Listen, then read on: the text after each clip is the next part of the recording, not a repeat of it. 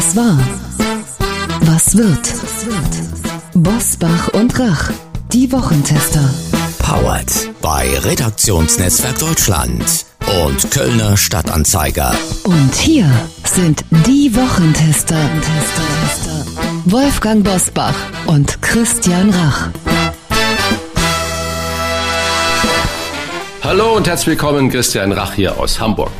Und aus Bergisch Gladbach meldet sich Wolfgang Bosbach ebenfalls mit einem fröhlichen Hallo. Die Lockdown-Angst geht wieder um in Deutschland, weil es zu viele Ungeimpfte gibt, die sich mit dem Virus anstecken. Und sogar vollständig Geimpfte, die sich trotz Impfung infizieren, wie in dieser Woche knapp ein Drittel der Mitarbeiter des Kultlokals Sansibar auf Sylt.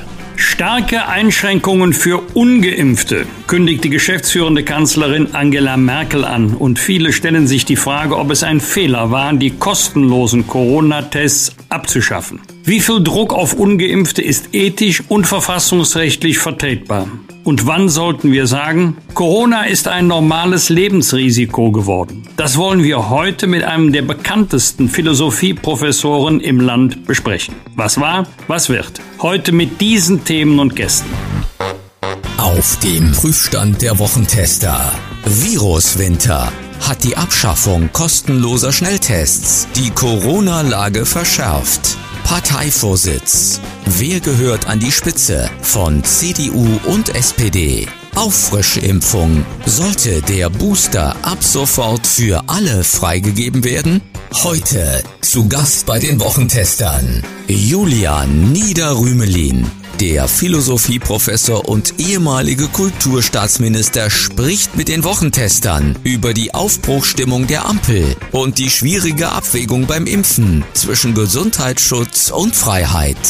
Hans Ulrich Jörges, der Kolumnist und Wochentester Gastmoderator, legt zu seinem 70. Geburtstag seine Lebensbeichte ab der Schrei des Hasen heißt seine Autobiografie, die Sie in dieser Folge gewinnen können. Und auch heute wieder mit dabei unser Redaktionsleiter Jochen Maas, der sich immer dann zu Wort meldet, wenn wir ein klares Urteil abgeben sollen. Hallo aus Köln zu den Wochentestern. Ich würde heute gern mit einer Aussage von Tim Melzer beginnen, die er in dieser Woche in einem Podcast des Hamburger Abendblatts gemacht hat. Zitat. Ich bin bei Kitchen Impossible über alle Folgen hinweg handwerklich der mit Abstand schlechteste Koch. Ich habe dafür aber ein Talent, das Christian Rach als erster erkannt hat. Ich kann im Kopf schmecken. Frage an dich, lieber Christian. Im Kopf schmecken können. Das klingt sehr interessant. Was meinst du damit bei Tim Melzer? Ach, das hat er gesagt, ist ja spannend. Ja, ich bin äh, schon immer der Meinung gewesen, Kochen findet im Kopf statt. Das heißt also, ein guter Koch weiß, wann der Stück Fisch gar ist, wie das Fleisch ist oder das Gemüse. Er weiß, wie sich mit Salz und Gewürzen verhält im Kopf und er muss rein theoretisch überhaupt nicht abschmecken, weil er das antizipieren kann, wie das ganze Gericht in dem Moment ist. Das heißt, Kochen ist ein abstraktes Phänomen, das zum größten Teil im Kopf stattfindet. Das habe ich, glaube ich, bei Tim Melzer ihm irgendwann mal gesagt dass er einer der wenigen ist, die das genau im Kopf abstrahieren können. Und damit ist er auch ein guter Analytiker, was Geschmack angeht. Dankeschön für diesen Gruß aus der Küche zum Auftakt. Jetzt kommt die Vorspeise mit den Top-Themen der Woche. Wie war die Woche? Wolfgang Bosbach und Christian Rach sind die Wochentester. Nun wissen wir es. Die CDU wird Ende Januar festlegen, wer ihr neuer Vorsitzender oder auch Vorsitzende sein wird. Zuvor befragt die Partei die rund 400.000 Mitglieder. Interesse wird den CDU-Politikern Friedrich Merz, Norbert Röttgen, Jens Spahn oder auch Ralf Brinkhaus und Carsten Linnemann nachgesagt. Stellt sich ein Team zur Wahl oder mehrere Kandidaten? Das ist die Frage in diesen Tagen. Wolfgang, du als immer noch Insider, womit rechnest du? Durchaus möglich, dass wir auf eine Doppelspitze verzichten. Ich persönlich bin auch kein Anhänger von Doppelspitzen, egal wer jetzt diese Doppelspitze bilden soll, aber dass ein Team antritt im Sinne von ich bin der Vorsitzende, aber zu meinem Team gehören A, B, C und dass alle kandidieren, die du gerade genannt hast, glaube ich eher nicht, aber es wird sicherlich mehr als einen äh, Bewerber geben. Davon leben ja auch so Regionalkonferenzen, dass man eben nicht nur die Wahl hat, sondern die Auswahl zwischen respektablen Persönlichkeiten. Dann gehe ich doch mal gerade in die volle. Ich habe ein Interview mit Norbert Röttgen beim ZDF Heute Journal gesehen. Da hat er sich selbst als die moderne Mitte bezeichnet und äh, Friedrich Merz als äh, liberal-konservative Mitte. Und vermutlich sind diese beiden Köpfe ja äh, doch, ob sie intern schon sich entschlossen haben zu kandidieren oder nicht, aber nach außen werden sie ja als die wahrscheinlichen gehandelt. Steht überhaupt jemand von den beiden für Erneuerung oder braucht man einen Generationswechsel, zum Beispiel mit einem Carsten Linnemann? Was meinst du? Also hier würde ich differenzieren, weil ja oft Erneuerung und Generationswechsel synonym verwandt wird. Selbst ich der ich mit Friedrich Merz immer gut zurechtgekommen bin, habe hervorragende Erfahrungen mit ihm gemacht, persönlich als auch politisch inhaltlich. Ich käme aber nicht auf die Idee zu sagen, Friedrich Merz steht für einen Generationswechsel. Also das wäre eher Carsten Linnemann, aber es geht auch um die politisch-inhaltliche Erneuerung der Partei und das traue ich Friedrich Merz genauso zu wie Carsten Linnemann. Wenn ich zurückdenke an die letzten zwei Jahre, im Grunde war Friedrich Merz immer der Favorit der Basis und die Satzung wird ja nicht verändert. Das heißt, es wird eine Mitgliederbefragung geben, wahrscheinlich in der Kombination Online und Briefwahl. Da ist Friedrich Merz der Favorit. Und ich glaube nicht, dass die Entscheidungsfindung auf dem CDU-Parteitag dann ein anderes Ergebnis haben wird. Das wäre eine Desavouierung der Basis. Das kann sich die CDU gar nicht erlauben. Also ich glaube, wenn entschieden ist, dann ist entschieden, äh, auch wenn dann formal noch der Parteitag die Entscheidung rechtlich treffen muss. Jetzt nochmal kurz hinter die Kulissen geguckt, du als Insider. Gibt's da noch deiner Meinung nach irgendeine Frau, die da vielleicht noch in die erste Reihe prescht und auch für den Vorsitz kandidiert? Äh, theoretisch möglich, praktisch Nein, denn dann müsste man ja so eine Favoritin noch haben aus dem Kreis der Frauen in der CDU. Das sehe ich im Moment nicht. Und ähm, es ist schon kurios, da muss ich immer schmunzeln, dass dann die CDU mit dem Thema, warum keine Frau als Vorsitzender ähm, befasst wird. Wir hatten ja 21 Jahre lang eine weibliche Vorsitzende. Ähm, zuerst Angela Merkel und dann Annegret Kamm-Karrenbauer. Ganz merkwürdig, dass zum Beispiel bei der FDP diese Frage überhaupt nicht äh, diskutiert wird. Aber ich bin ganz sicher, dass in der Führung der Union, also jetzt nicht im Vorsitz Präsidium, Bundesvorstand es eine ganze Reihe von nicht nur weiblichen Bewerberinnen geben wird, sondern auch von Amtsinhaberinnen, wo auch die Union beides gleichzeitig deutlich macht. Ja, wir haben auch tolle Frauen für Führungspositionen und mit dem Generationswechsel meinen wir es ernst. Auch die SPD, lieber Christian, braucht einen neuen oder vielleicht sogar zwei neue Vorsitzende, denn äh, Norbert Walter Borjans hat ja überraschend angekündigt, sein Amt niederzulegen, jedenfalls in absehbarer Zeit. Ob Saskia Esken an der Spitze bleibt, ist offen. Christian, wer wäre für dich so der ideale SPD-Vorsitzende? Naja, Ideale, sagst du, das kann ich äh, nicht beurteilen, weil ich Parteistrukturen natürlich äh, überhaupt nicht kenne. Wer mir aber gut gefallen hat, ist wirklich äh, der Generalsekretär Lars Klingbeil. Vermutlich hat der den ganzen Laden, die alte Tante SPD, in ein wunderbares äh, Korsett, und das meine ich nicht jetzt Zwangskorsett gesteckt, sondern wieder eine Richtung und eine Form gegeben. Er konnte vermutlich auch die ganzen Parteiflügeln und Kämpfe gut kanalisieren, so dass das im Wahlkampf zumindestens ja eine gute Einheit war. Und äh, ich weiß nicht, ob er der große äh, Theoretiker ist, also Parteitheoretiker im Sinne von, wie wird die SPD sich in Zukunft aufstellen im Sinne ihrer Tradition oder welche, auch das neudeutsche Wort Transformation wird die SPD mitmachen. Also das sind spannende Zeiten, aber ich glaube, dass er nach außen hin die SPD vielleicht besser führen könnte als ein Kevin Kühnert, der doch immer noch sehr polarisiert. Starke Einschränkungen für ungeimpfte hat die geschäftsführende Bundeskanzlerin, muss man ja sagen, Angela Merkel angekündigt. Und das, wo gleichzeitig immer mehr Impfdurchbrüche bekannt werden. Wie erst in dieser Woche bei einem Drittel der Geimpften der Sansibar, fast alle kennen dieses Kultlokal auf Sylt. Wenn die ungeimpften trotzdem vom Staat mit starken Einschränkungen diszipliniert werden sollen, vertieft das nicht die gesellschaftliche Spaltung, Wolfgang? Ähm, ja, ich habe mittlerweile das Gefühl, dass es oben bei der äh, obersten politischen Heeresleitung folgende Gedanken gibt.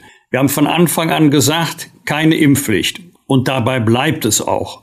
Aber diejenigen, die sich nicht impfen lassen wollen, aus welchen Gründen auch immer, denen machen wir das Leben so schwer, dass sie nicht rechtlich, aber faktisch gezwungen sein werden, sich doch impfen zu lassen. Und da muss ich sagen, davon war am Anfang nicht die Rede. Ich halte nicht viel von Druck, ich halte noch weniger von Drohung, ich halte viel vom werben für das Impfen. Ich glaube, wenn man äh, immer mehr Druck ausübt, also die Schraube immer fester anzieht, dann kann das auch zu Gegenreaktionen führen.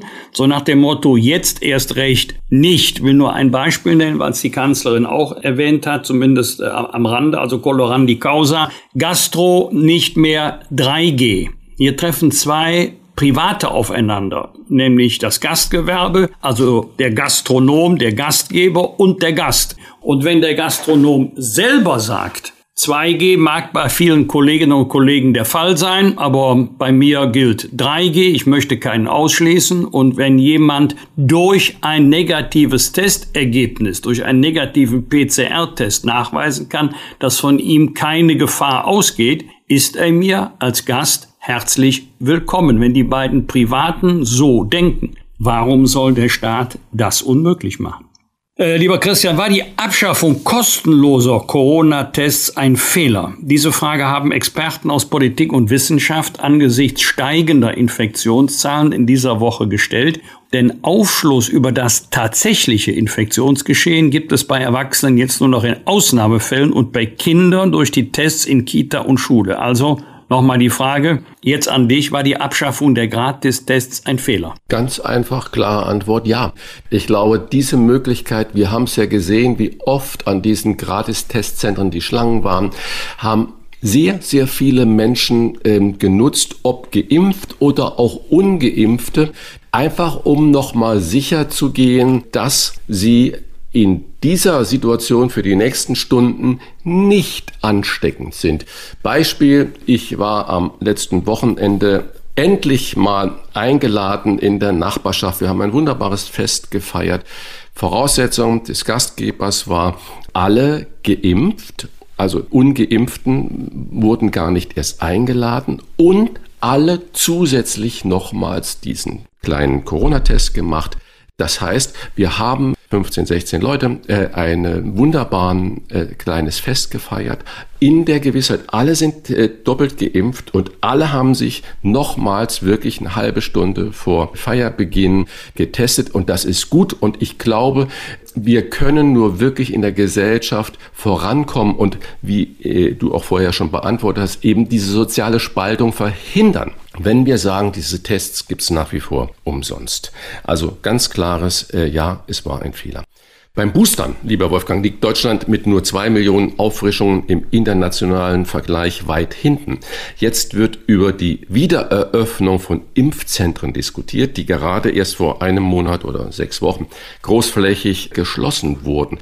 Was ist da los? Hängt das mit der Bundestagswahl zusammen, dass alle nur noch jetzt auch mit der Ampelkoalition und Koalitionsverhandlungen beschäftigt sind, die CDU mit sich selber beschäftigt ist, die Minister nur noch geschäftsführend sind? Warum kommen wir da nicht zu Potte, Wolfgang? Äh, gute Frage. Jedenfalls wäre die Bundestagswahl die Bildung der Ampelkoalition wäre der real existierende Föderalismus allesamt faule Ausreden. Denn dass wir jetzt äh, mit zügigem Tempo auf die vierte Welle zugehen, ist doch nicht erst seit gestern bekannt. Und das Thema Boostern steht doch schon seit Monaten auf der politischen Tagesordnung. Es ist mittlerweile ein wirklich grotesker Streit entbrannt. Mittlerweile jeder gegen jeden. Der Bundesgesundheitsminister legt sich mit der STIKO an. Ein Teil der Ärzteschaft ist sauer auf den Minister weil er trotz fehlender Empfehlung seit Tagen für das Boostern für alle wirbt, also nicht nur für die Abteilung Ü70 oder diejenigen, die in besonderer Weise schutzbedürftig sind. Da wird ein Impfzentrum geschlossen, am nächsten Tag wird beklagt, dass es geschlossen worden ist.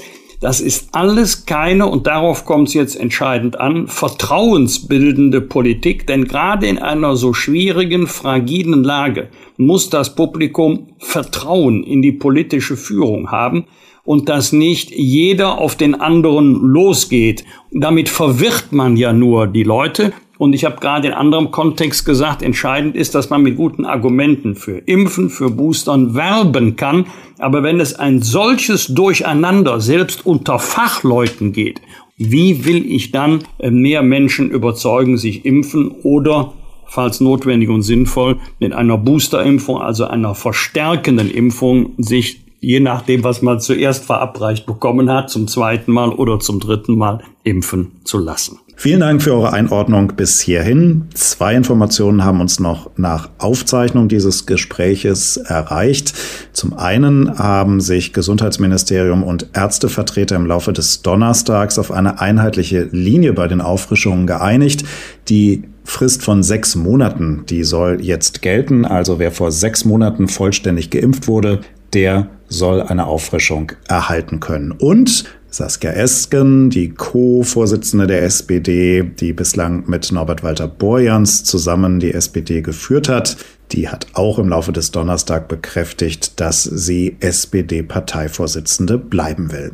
Wird also spannend bei beiden Themen. Zum einen, wer wird ihr Partner? Und zum anderen, wie werden die Hausärzte diese Regelung in die Praxis umsetzen? Gleich starten wir ins erste Gespräch mit Philosophieprofessor Julian Nieder-Rümelin. Der war mal Kulturstaatsminister unter Gerhard Schröder. Mit dem werden wir sprechen über die schwierige Abwägung zwischen Lebensschutz und Freiheitsrechten. Gleich nach einer kurzen Werbepause. Wir bedanken uns bei unserem Werbepartner Seedin für die freundliche Unterstützung. Seedin ist die digitale Vermögensverwaltung von Haug und Aufhäuser, einer der ältesten Privatbanken Deutschlands. Seedin bietet eine hybride Alternative der Geldanlage mit digitalem Zugang und persönlicher Beratung. Und das anlässlich des 225-jährigen Bestehens von Haug und Aufhäuser bereits ab 25.000 Euro Einstiegssumme. Ab 25.000 Euro können Sie über Seed-In in eine vorgebundene Vermögensverwaltung investieren. Digital, persönlich und nachhaltig. Denn bei Seed-In wird das MSCI Nachhaltigkeitsresearch eingesetzt. Somit können Anleger entlang der ESG-Kriterien von MSCI investieren, einem Standard für nachhaltige Anlagen. Die Vermögensallokation übernehmen die Investmentexperten von Haug und Aufhäuser. Feiern Sie 225 Jahre Privatbank und Erfahrung am Kapitalmarkt und investieren Sie ab 25.000 Euro. Alle Infos dazu finden Sie in unseren Show Notes und im Internet unter www.seed mit z-e-e-d.in. Hier nochmal die Internetadresse für weitere Infos www.zeed.in in. Ausgesprochen Seed in. Klartext, Klartext. Wolfgang Bosbach und Christian Rach sind die Wochentester. Tester, Tester. Wir haben mit ihm im Februar zum ersten Mal über die schwierige Abwägung zwischen staatlichem Lebensschutz und der Wahrung von Freiheitsrechten in der Pandemie gesprochen. Seitdem ist viel geschehen. Deutschland ist auf dem Weg zu einer neuen Ampelregierung mit vermutlich Bundeskanzler Olaf Scholz.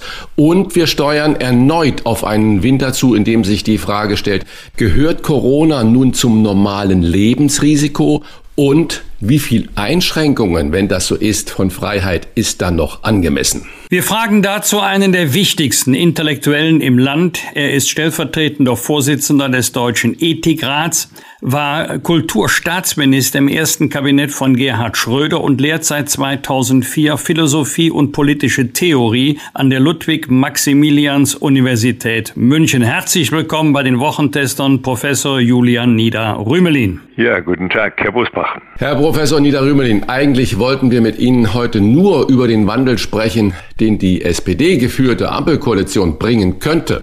Dazu kommen wir natürlich gleich noch. Doch wir wollen zu Beginn mit dem Thema, das zum Winter wieder voll zurückgekehrt ist, Corona.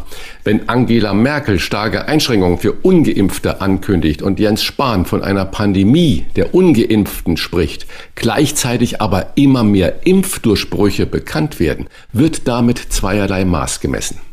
Also wahrscheinlich äh, bereuen manche in der Politik, dass sie kategorisch zu Beginn gleich auch die Bundeskanzlerin ausgeschlossen haben, eine Pflichtimpfung vorzusehen. Man wusste damals ja gar nicht, wie die Entwicklung sein wird. Man wusste nicht, dass diese Impfung derart äh, ist und von daher hätte man das besser offen lassen müssen. Jetzt hat sich die Politik gewissermaßen in eine Sackgasse manövriert und versucht, aus ihr rauszukommen, indem sie den Druck auf die Nicht-Geimpften immer stärker erhöht.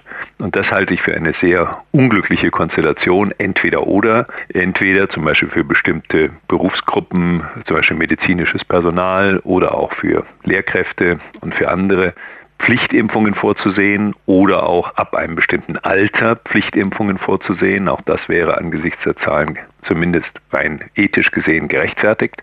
Aber äh, jetzt durch Ausschluss aus sozialen, kulturellen, ökonomischen Aktivitäten die äh, Nicht-Impfwilligen am Ende zu zwingen, sich impfen zu lassen. Und dort verbreitet sich zunehmend eine Art, naja, Anti-Impf-Heroismus. Das heißt, mhm. die Menschen sind stolz darauf, dass sie Widerstand leisten.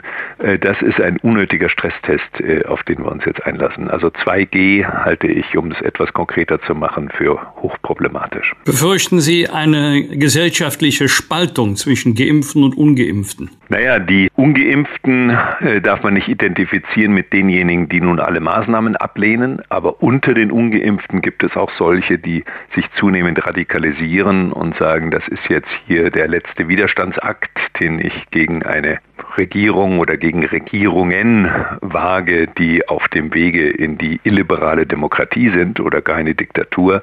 Das ist sicher nur eine kleine Minderheit, aber auch kleine Minderheiten sind für das gesellschaftliche Gefüge nicht gut. Wenn sie sich radikalisieren, immer weiter abdriften, sich am Ende wie soll ich sagen, Anleihen suchen äh, bei den verrücktesten äh, Vermutungen, das, was man jetzt Verschwörungsmythen nennt, dann ist das für die Gesellschaft insgesamt und den Zusammenhalt nicht gut. Es sind ja natürlich nicht nur Querdenker oder Verschwörungstheoretiker, die sich da so äußern, sondern auch äh, bekannte Persönlichkeiten, Fußballer Joshua Kimmich, ihr Philosophiekollege Richard David Brecht oder die ehemalige linken Chefin Sarah Wagenknecht. Die haben sich alle kritisch äh, übers Impfen geäußert und sich einen unglaublichen, jeder für sich, Shitstorm eingehandelt. Die Bildzeitung schreibt in diesen Tagen sogar von einem Impfmobbing aus dem Kanzleramt. Wie weit darf Politik beim Lebensschutz in Anführungsstriche gesetzt von mir gehen? Ja, jetzt reden wir nicht so sehr von Politik, sondern wir reden von der Form, in der wir miteinander diskutieren, also die Diskurskultur gewissermaßen. Und die äh, hat im Laufe dieser Pandemie erneut, wie damals in der Migrationskrise, äh, schwer gelitten gewissermaßen die Rechtgläubigen gegen die Nicht-Rechtgläubigen äh, mit den Forderungen, dass zum Beispiel auch Wissenschaftler nicht zu Wort kommen sollten in Talkshows, wie zum Beispiel Hendrik Streeck, die das anders einschätzen als andere Wissenschaftler, die von vielen Politikern sehr geschätzt sind. Das ist einer liberalen, vielfältigen, offenen Gesellschaft unwürdig und gefährdet, die das, was ich Zivilkultur nenne, also die kulturellen Grundlagen der demokratischen Praxis, die sind nun mal, und ganz wesentlich gehört dazu, Respekt vor abweichenden Meinungen, die Bereitschaft, abweichende Meinungen anzuhören, gegeneinander abzuwägen. Und dann am Ende kann man auf Grundlage eines solchen offenen, pluralen Diskurses entscheiden, was ist für uns insgesamt am besten. Und das wird dann auch politisch entsprechend äh, Wirkung haben in den Parlamenten und in den Regierungen. Also diese Art der Ausgrenzung derjenigen, die kritische Einwände bringen, ist in einer Demokratie völlig inakzeptabel. Und äh, das ist ganz unabhängig jetzt erstmal von den Auffassungen, die da vertreten werden. Wenn man sich das anschaut, was zum Beispiel Sarah Wagenknecht in dieser Talkshow gesagt hat, bei der, für die sie so stark kritisiert wurde, dann ist das allermeiste sachlich zutreffend. Manches ist vermutlich nicht sachlich zutreffend. Von manchen bin ich sogar erzeugt, das ist definitiv sachlich falsch. Aber das ist nun ganz normal. Warum soll man sich nicht über so etwas austauschen? Darüber diskutiert man, dass es gibt keinen Grund, irgendjemanden zu diffamieren. Der Austausch, wie Sie es ja gerade richtig beschrieben haben, ist ja das Wesen in der Demokratie, unterschiedliche Positionen und dann am Ende im besten Sinne zu einem Konsens zu kommen. Wie erklären Sie sich aber die hohe Impfskepsis oder auch Impfverweigerung in Deutschland? Naja, so hoch ist sie nicht. Also wir haben jetzt unter den Erwachsenen, äh, also Erwachsenen, also ab 18, äh, rund vier Fünftel Geimpfte. Das ist viel. Das ist mehr als zum Beispiel in Russland und vielen anderen Ländern, wo die Impfskepsis sehr viel weiter verbreitet ist. Also 20 Prozent sind nicht geimpft. Bei den Älteren geht das noch weiter zurück. Also ab 60 sind es nur noch 15 Prozent, die nicht geimpft sind. Von daher würde ich erstmal sagen, wir haben äh, eine große Akzeptanz Impfen wird im Großen und Ganzen akzeptiert und nun muss man differenzieren. Das ist manchmal schwierig, das weiß ich schon im öffentlichen Diskurs, das weiß Herr Bosbach aus seiner langen Zeit als Politiker. Ich versuche es jetzt hier mal trotzdem. Es gibt einen extremen Unterschied des Risikos über das Altersspektrum. Hat sich langsam herumgesprochen. Also diejenigen, die unter 35 sind, tragen durch eine Infektion mit diesem SARS-CoV-2-Virus ein geringeres Risiko zu Tode zu kommen oder auf Intensivbetten zu landen, als bei einer Influenza-Infektion. Das muss man sagen können, ohne dass gleich wieder alle sich aufregen. Das ist ein reines statistisches Datum. Kann man überprüfen. Ich kann Ihnen, wenn Sie wollen, die Quellen dazu nennen. Wenn also einer wie Joshua Kimmich für sich sagt, ich lasse mich nicht impfen, dann ist er nicht ein leichtfertiger äh, Spieler mit seiner Gesundheit, sondern das ist ein junger, gesunder Mann. Wenn der sich ansteckt, dann wird er mit allergrößter Wahrscheinlichkeit nicht einmal schwer erkranken. Eine andere Frage ist, ob wir nicht als Solidaritätsakt, als ein Akt der Solidarität, um die äh, Infektionswellen jetzt wieder unter Kontrolle zu bringen, auch an die appellieren, die für sich selbst ein geringes Risiko tragen, wenn sie sich infizieren, sich dennoch impfen zu lassen. Das ist also eine ganz andere Fragestellung. Das ist eine Aufforderung, aus Solidaritätsgründen sich impfen zu lassen damit äh, eben diese Welle wieder gebrochen wird. Und äh, man kann über beides diskutieren. Immerhin hat interessanterweise die STIKO, die Ständige Impfkommission, gesagt, wir werden keine Impfempfehlung geben, die fremdnützig ist. So hat sie sich positioniert. Darüber kann man ethisch diskutieren, aber ich finde das eine interessante Position. Das heißt, wir werden Impfungen nur denjenigen empfehlen, die davon selbst einen Nutzen haben. Und da das am Anfang für die ganz Jungen, zum Beispiel zwischen 12 und 17, noch unklar war, hat sie lange gezögert, für diese Jahrgänge eine Impfempfehlung zu geben. Und das wird sich vermutlich jetzt demnächst wiederholen bei den ab Fünfjährigen, weil die können sich in den USA zum Beispiel schon impfen lassen. Wenn auf den Intensivstationen unserer Krankenhäuser derzeit überwiegend ungeimpfte liegen, ist das ja ein Argument für Impfungen. Wenn allerdings immer mehr Impfdurchbrüche bekannt werden und man weiß, dass auch Geimpfte andere infizieren können, stärkt das wiederum die Impfskeptiker. Bedeutet das unter dem Strich nicht eher, wir müssen doch, so hieß es ja früher, testen, testen, testen. Ja, testen, testen, testen. Ich glaube, das war nun, ich will es etwas grob sagen, eine Schnapsidee, wahrscheinlich nicht unter Schnapseinfluss, dass die Impfzentren jetzt geschlossen werden sollten und kostenlose Impfungen, äh, kostenlose Testungen nicht mehr vorgenommen äh, werden können. Oder das war äh, jedenfalls entschieden worden, dass das so in Zukunft sein sollte. Äh, das ist nun ganz falsch. Wir brauchen unbedingt eine klare Übersicht über das Infektionsgeschehen.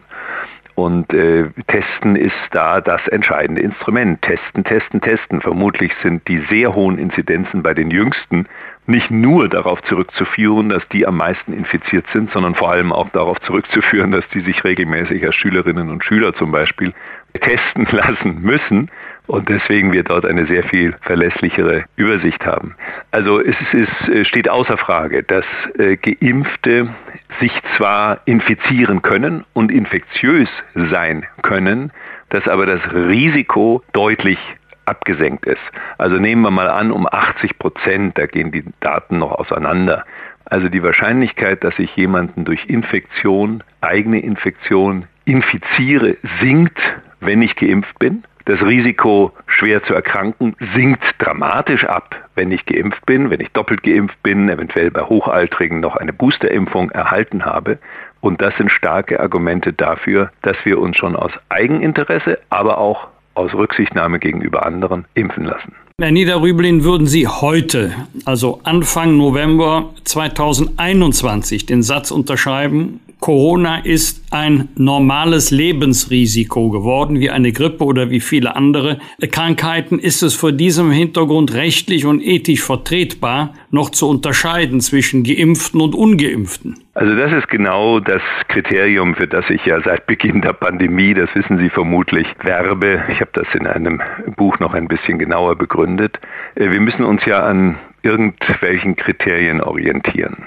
Und die kann nicht die Philosophie dekretieren, auch nicht die Politik, sondern da müssen wir uns umschauen, was ist denn für uns ein akzeptables Risiko. Und deswegen bleibe ich dabei. Es gibt natürlich viele Vergleichsmaßstäbe, die man heranziehen könnte.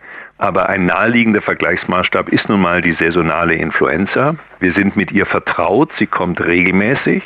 Sie hat zum Teil gravierende Gesundheitsfolgen. Also nach Angaben des Robert Koch Instituts in der Grippesaison, die war viel, viel kürzer als jetzt die Covid. Pandemie 2017, 18 hat es nach Angaben des RKI über 25.000 Todesfälle gegeben. Das sind immer noch wesentlich weniger als jetzt durch Covid. Das sind wir aber knapp 100.000, also viermal so viel. Aber das ist dennoch ein Maßstab, an dem man sich orientieren kann. Und ich habe deswegen gesagt, wenn es durch welche Maßnahmen auch immer, jetzt zuletzt durch Impfungen oder durch Schutz der Älteren und Vorerkrankten, gelingt, diese Gesundheitslast, also wie viele Menschen sind so schwer krank, dass sie in Kliniken müssen, gar auf Intensivbetten, also schwere Morbidität oder gar sterben. Wenn es uns gelingt, diese Größen unter das Niveau einer saisonalen Grippe zu drücken, also im Jargon Mortalität und Morbidität unter das Niveau einer saisonalen Grippe zu drücken, dann ist eine weitere Corona-Bekämpfungspolitik mit Shutdown und Lockdown und anderen Maßnahmen schon deswegen nicht gerechtfertigt, weil wir das dann auch bei der nächsten saisonalen Influenza-Welle anwenden müssten. Und ich hoffe mal, wir sind so vernünftig, dass wir das ausschließen, dass wir nicht jetzt bei jeder Grippewelle mit Lockdown- und Shutdown-Maßnahmen reagieren. Eine der Maßnahmen, die ja im Moment äh, richtig diskutiert wird und wo man dann ebenfalls wieder eine Lösung oder ein Heilsversprechen, sage ich in Anführungsstrichen, äh, sieht, ist das Boostern. Und dann äh, beginnt ja sofort immer wieder der internationale Vergleich. Dann guckt man, was machen andere Länder. Spanien und Italien sind da weit voraus und wir diskutieren dann die Öffnung von Impfzentren, die eigentlich ja gerade geschlossen wurden. Warum gerät Deutschland in diesen Diskussionen immer so in die Defensive? Naja, das ist ein interessanter Punkt, den Sie da ansprechen und ich glaube, da gibt es auch einiges nachzuarbeiten. Andere Länder, ich nehme jetzt ein Land, da werden Sie sich wundern, Italien, haben das sehr viel klüger gemacht. Sie haben nationweit, also über die ganze italienische Nation, gemeinsame Kriterien etabliert, aber es jeweils den Regionen überlassen, nach ihrer jeweiligen Situation, wie sieht dort das Corona-Geschehen aus, wie viele Intensivbetten stehen zur Verfügung, wie ist die Demografie und so weiter. Das waren ursprünglich 21 Kriterien, das haben sie jetzt ein bisschen eingedampft, haben sie jeweils Maßnahmen für zwei Wochen. Zwei Wochen, dann wird wieder neu geprüft, erlassen. Und das hat sehr zur Entspannung in Italien beigetragen. Sie hatten nicht die deutsche Inzidenzideologie, wie ich das genannt habe, nur auf Inzidenzen schauen. Jetzt sind wir endlich davon weggekommen, aber es hat Monate gebraucht. Jetzt ist die Hospitalisierungsrate ein weiteres Kriterium oder ein wichtiges Kriterium, übrigens ohne zu bestimmen, ab welchem Niveau diese Hospitalisierungsrate was bewirkt. Das ist wieder offen geblieben in Deutschland. Wir stolpern, wir haben eine Tendenz, die wirklich verwunderlich ist, auch im Ausland mit Verwunderung zur Kenntnis genommen wird. Wir stolpern in die Situationen hinein. Wir waren nicht vorbereitet auf die zweite Welle Ende 2000, also im Herbst 2020. Obwohl es eine gewisse Wahrscheinlichkeit dafür gab, ist nichts geschehen. Wir haben die Gesundheitsämter nicht digitalisiert, die Schulen nicht mit Lüftungssystemen ausgestattet und so weiter. Wir waren nicht vorbereitet und wir stolpern jetzt in die vierte Welle hinein und sind auf einmal überrascht, hoppla, da passiert was. Zugegeben, mit dem hatten in diesem Ausmaß die wenigsten gerechnet. Aber selbst wenn es unwahrscheinlich ist, muss man sich darauf vorbereiten. Und wir zeigen uns wieder nicht vorbereitet.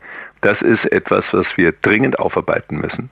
Und das hängt mit dem ganzen Ansatz der Corona-Bekämpfung in Deutschland zusammen, auf sich zu fahren, zu schauen, was passiert und nicht klare Kriterien zu etablieren, nach denen man dann, wenn es nötig ist, handelt. Äh, vor dem Hintergrund dessen, was Sie gerade, ich fürchte, richtigerweise diagnostiziert haben, ist es dann ein Problem, dass die neue mutmaßliche Ampelregierung erst wohl im Dezember stehen wird? Naja, das ist jetzt eine schwierige Übergangsphase, zweifellos, zumal die vermutliche neue Regierung, die Koalitionspartner ja in der Frage zum Teil weiter auseinanderliegen als die bisherigen beiden Koalitionspartner. Also die FDP war im demokratischen Spektrum immer diejenige, die auf möglichst wenig, möglichst wenig restriktive Maßnahmen, möglichst rasche Beendigung der Maßnahmen gedrängt hat. Und äh, die Grünen waren diejenigen, die gern noch über das, was von der Union und insbesondere aus dem Kanzleramt kam, hinausgegangen wären. Ja? Also wir haben da ein größeres Spektrum, als das in der vormaligen Regierung der Fall war. Natürlich gab es auch immer Konflikte innerhalb der Parteien. Das ist ja auch eigentlich sympathisch, dass das nicht monolithisch ist. Und äh, mich hat es durchaus überrascht, dass die Ampelkoalitionäre, bevor sie überhaupt ihre Koalition gebildet haben, doch eine klare Botschaft hatten, nämlich die äh, epidemische Lage von nationaler Tragweite läuft zum 26. November definitiv aus und alle Maßnahmen laufen im März des nächsten Jahres aus. So sich, haben sich die Koalitionäre positioniert. Die Frage ist, ob das dem Druck jetzt standhält, der sich vor allem von der Intensivmedizin und anderen äh, aufbaut. Herr Niederrömelin, wir haben ja gerade schon den Schwenk zur aktuellen Politik gemacht und ich rufe ja nochmal in Erinnerung, dass Sie ja Kulturstaatsminister im ersten Kabinett von Gerhard Schröder waren. Und das war, wie wir ja alle wissen, eine rot-grüne Koalition. Schröder umwarb damals die sogenannte neue Mitte und gewann hauchdünn zwar, aber er gewann die Bundestagswahl.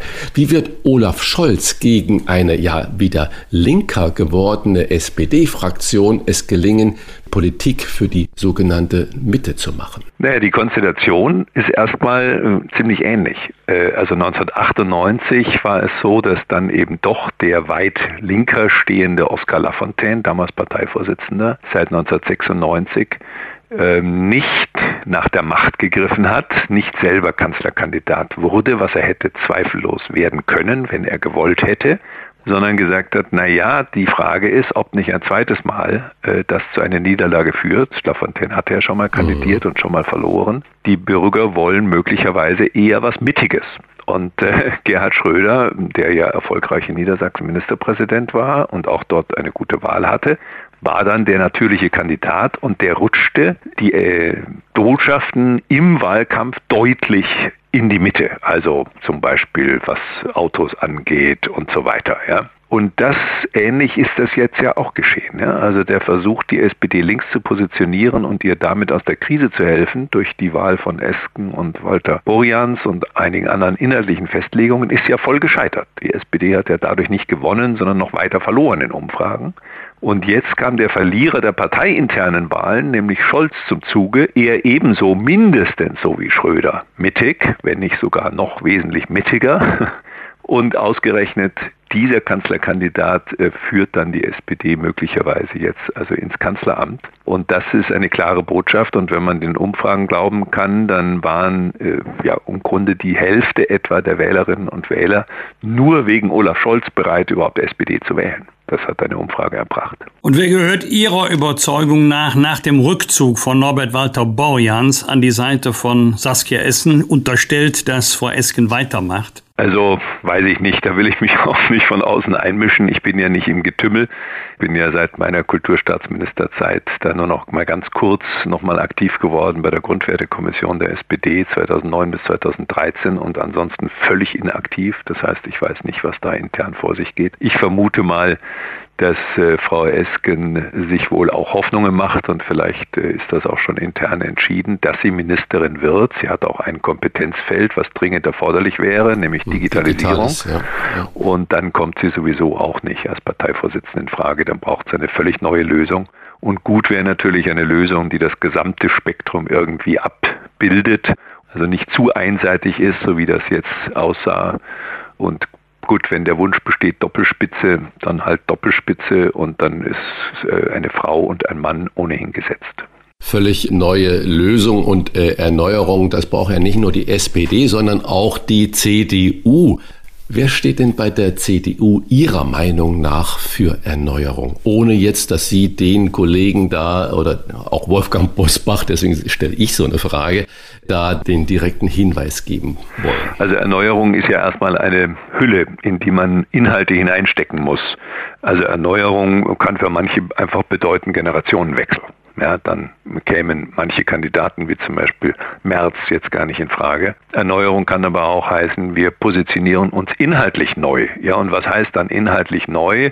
Heißt das dann, dass man äh, weit über die äh, ohnehin sehr stark mittige äh, und zum Teil auch durchaus sozialdemokratische und grüne Impulse aufnehmende Politik von Merkel hinausgeht und sich noch stärker in Richtung also Ökologie, aber auch äh, Frauengleichstellung und so weiter positioniert? Oder heißt Erneuerung, dass man stärker das wieder in den Mittelpunkt rückt, was in den Merkel-Jahren am Rand stand, nämlich äh, unter anderem wirtschaftspolitische Kompetenz, Wirtschaftsnähe, auch eine Art äh, bürgerliche Freiheitspositionierung. Das heißt, man sagt, wir wollen möglichst wenig Staat in diesem Bereich. Wir wollen auch nicht zu viel Sozialstaatlichkeit. Das ist ja unter Merkel kein Thema gewesen. Merkel hat sich nicht gegen den weiteren Ausbau des Sozialstaats gewandt. Also das ist die Frage und das muss die Union jetzt klären.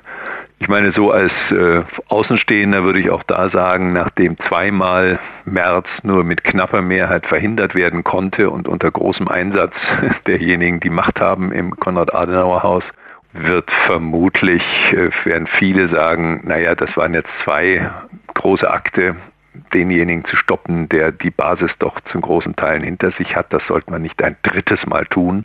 Und deswegen könnte ich mir vorstellen, dass Merz Vorsitzender wird.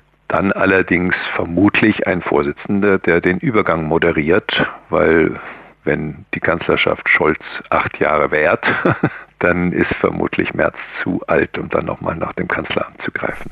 Wäre es denn eine Möglichkeit, wenn Merz diesen Gedanken, den hatten wir auch schon mal diskutiert, zwei Jahre eine Führung macht, in diesen zwei Jahren die CDU wirklich sich bemüht, auch jüngere, fähige Menschen, Frauen und Männer gleich stark in die Führung zu bringen, weil das ist ja noch ein Riesenmangel bei der CDU, dass die Frauen zwar, natürlich haben wir äh, Ursula von der Leyen und jetzt natürlich als Speerspitze Angela Merkel, aber viel dahinter war ja nicht dass die CDU dann diese zwei Jahre nutzt und sagt, okay, zwei Jahre März und in diesen zwei Jahren bauen wir uns neu. Wäre so ein Szenario denkbar? Ja, da müsste man Friedrich Merz selber fragen, ob er zu einer solchen lediglich äh, moderierenden Rolle bereit ist. Ich kann mir das eigentlich nicht vorstellen, so wie ich ihn als Persönlichkeit einschätze. Ich glaube schon, dass er dann an zentraler Stelle und längerfristig gestalten will und nicht nur den Übergang moderiert.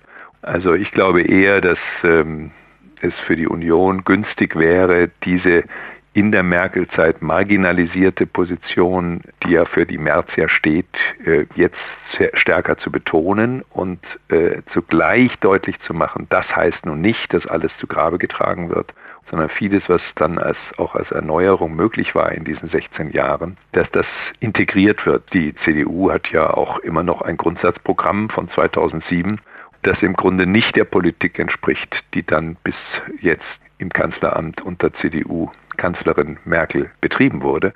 Das heißt, es steht auch an, ein Grundsatzprogramm zu verfassen, was sowohl die Leistungen anerkennt, aber auch Korrekturen vielleicht vornimmt für die Zukunft. Jetzt mal ganz losgelöst von den Personalentscheidungen, die ja bei beiden äh, Volksparteien anstehen. Wenn eine neue Regierung an den Start geht, wenn aus der Opposition die Regierung wird, dann wird das ja oft begleitet mit Begriffen wie Erneuerung, Reform und so weiter. Wo sehen Sie Chancen der äh, mutmaßlich neuen Regierung der Ampel? Also wo könnte sie neue politische Akzente setzen, Themen besetzen, die vielleicht von der jetzt noch im Amt befindlichen Regierung nicht so prononciert besetzt worden sind? Und wo sehen Sie etwaige Gefahren? Wo würden Sie sagen, Achtung Freunde, da müsst ihr aufpassen? Also ich glaube, die eigentliche Chance äh, einer solchen Koalitionsregierung von drei Partnern, die ja in vielen inhaltlichen Punkten weit auseinander liegen, besteht darin, dass man äh, keine Politik macht nach dem Motto, da gibt es äh, eine Richtung, die dominiert und die anderen werden dann irgendwie mitgezerrt. Also nicht Koch- und Kellner-Modell, sondern Best-of. Man schaut, welche programmatischen Stärken haben die drei Und wie kann man das in ein kohärentes Regierungsprogramm überformen? Also ich will ein Beispiel nennen. Die äh, FDP hat eine große Stärke in meinen Augen darin, dass sie den Wandel, den sie ja auch für notwendig erachtet, Richtung nachhaltiges Wirtschaften und Klimaneutralität, nicht staatlich leiten will, sondern Rahmenbedingungen setzen möchte, die dann auf dem Markt entsprechend eine Dynamik auslösen, die wir benötigen. Während die Grünen eher dazu tendieren, der Staat überlegt sich, äh, welche Antriebsformen die richtigen sind, verbietet die, die der Staat für falsch hält und deswegen die Festlegung auf das Batterieauto, dass ich auch selbst diese Festlegung halte ich für falsch. Es gibt andere Optionen und die sollten eine Chance behalten. Möglicherweise müssen wir nämlich in ein paar Jahren wieder erneut umsteigen, dann auf Wasserstoff- oder Methanautos aus erneuerbaren Energien. Und weltweit ist ohnehin kaum vorstellbar, dass zum Beispiel in Afrika oder Indien jetzt die Autos äh, alle elektrifiziert werden, weil da die Infrastruktur auf absehbare Zeit nicht existieren wird. Also ob das klug war oder nicht, wird man dann noch sehen. Aber das ist zum Beispiel ein interessanter Punkt, dass dann die Grünen äh, den, die Kröte schlucken müssen. Die Technologiepolitik wird nicht äh, in der Politik betrieben. Technologiepolitik heißt, dass wir bestimmte Bedingungen auf Märkten verändern, zum Beispiel was die Kosten angeht. Zum Beispiel dadurch, dass eben die fossilen Energien nicht mehr subventioniert werden. Und ansonsten lassen wir das Ergebnis offen laufen. Und das Gleiche gilt äh, für andere Bereiche der Politik. Also die SPD musste Abschied nehmen von ihrer Vorstellung stärkere steuerliche Belastung der Besserverdienenden und der Vermögenden. Äh, sie wollte das verbinden mit einer Entlastung vor allem der mittleren und kleineren Einkommen. Das ist jetzt so nicht mehr möglich. Jetzt muss man, damit das nicht ins Desaster führt für diese Koalition, Konzeptionen überlegen, wie man dennoch verhindern kann, dass die Spaltungen und, und Differenzen in der Gesellschaft, die Ungleichheit wächst in einer unguten Form. Das heißt, wie kann man die Schwächeren in der Gesellschaft stützen, ohne über einen veränderten Steuertarif diese Umverteilung vorzunehmen? Also da gibt es Lösungen, aber da gehört viel Innovation und Kreativität dazu, um das in eine kohärente Politik zu gießen. Sie haben das ja gerade schon äh, angesprochen, viele soziale Ungerechtigkeiten. Und äh, alle Parteien haben sich ja das Thema soziale Gerechtigkeit ganz groß auf die Fahne geschrieben, mit unterschiedlichen Wegen dorthin zu kommen. Das heißt, die FDP will den Markt da viel stärker machen. SPD, mhm. wie Sie es ja äh, beschrieben haben, hätte gerne eine äh, größere Besteuerung gehabt. Die Grünen wollen viel Geld ausgeben und so weiter. Warum ist das Soziale aktuell so erfolgreich? Ja, ich glaube, das hängt auch mit den Erfahrungen in der Corona-Krise zusammen. Also äh, zeigen ja auch Umfragen, dass sehr viele Menschen das zwar zum Teil als sehr lästig empfunden haben, aber es nicht für sie eine existenzielle Bedrohung darstellte. Nehmen wir mal an, das waren 70, 80 Prozent der Menschen in Deutschland, die sagten, ja, natürlich hätte ich lieber keine Maßnahmen dieser Art, aber die sind nun mal nötig und ich kann zu Hause auch gut arbeiten und wir haben genug Platz für die Kinder und so weiter während dann, sagen wir mal, ein Drittel oder ein Viertel zum Teil ihren ihre Berufsmöglichkeiten verloren haben, vielleicht ihre aufgebaute Existenz, ihr Restaurant, was sie über 20 Jahre vielleicht in Familienanstrengungen äh, aufgebaut haben. Äh, viele Künstlerinnen und Künstler, die ich kenne, sind verzweifelt und überlegen sich oder haben da schon entschieden, nicht mehr als Künstler in der Zukunft tätig zu sein. Das heißt, wir haben da äh, gemerkt, aha, es ist doch alles extrem ungleich und vieles, was man abfangen kann, zum Beispiel durch Kurzarbeitergeld, kann man zum Beispiel in dem Bereich der Solo-Selbstständigen nicht abfangen. Und dann kommt hinzu, dass wir deutlich sehen, das ist auch mit ein Grund für die Verschärfung der aktuellen äh, Corona-Krise, dass die Pflege offenbar extrem unattraktiv ist, äh, generell die medizinischen Hilfsberufe sehr unattraktiv zu sein scheinen, sodass wir jetzt einen Schwund von Intensivbetten haben, nicht weil die Intensivbetten verrotten, sondern weil es die Menschen nicht mehr gibt, die sich äh, dann um die intensivbettpflichtigen Patienten kümmern können. Und äh, das heißt, die Aufmerksamkeit ist auf diese Entwicklungen stärker gerichtet worden, wie so ein Brennglas jetzt in der Corona-Krise, auch zum Beispiel der Tönnies-Fall mit den ausländischen Arbeitnehmern dort, die zu großen Teilen infiziert waren und die Lebensbedingungen, die so extrem sind, dass zum Beispiel die Normalbevölkerung dort sich, die außerhalb dieses Unternehmens sich gar nicht infiziert hat, weil die keinen Kontakt hat mit diesen Arbeitnehmern aus diesem diesem Betrieb, obwohl das eine sehr große Zahl ist.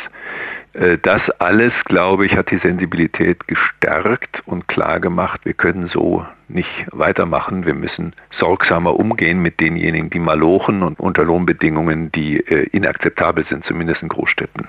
Dann kommen wir zu einer abschließenden Frage. Sie haben das ja gerade wunderbar seziert und äh, philosophisch gesehen äh, stellt sich ja wieder diese Gerechtigkeitsfrage. Ich mache es mal an einem Beispiel nochmal plausibel.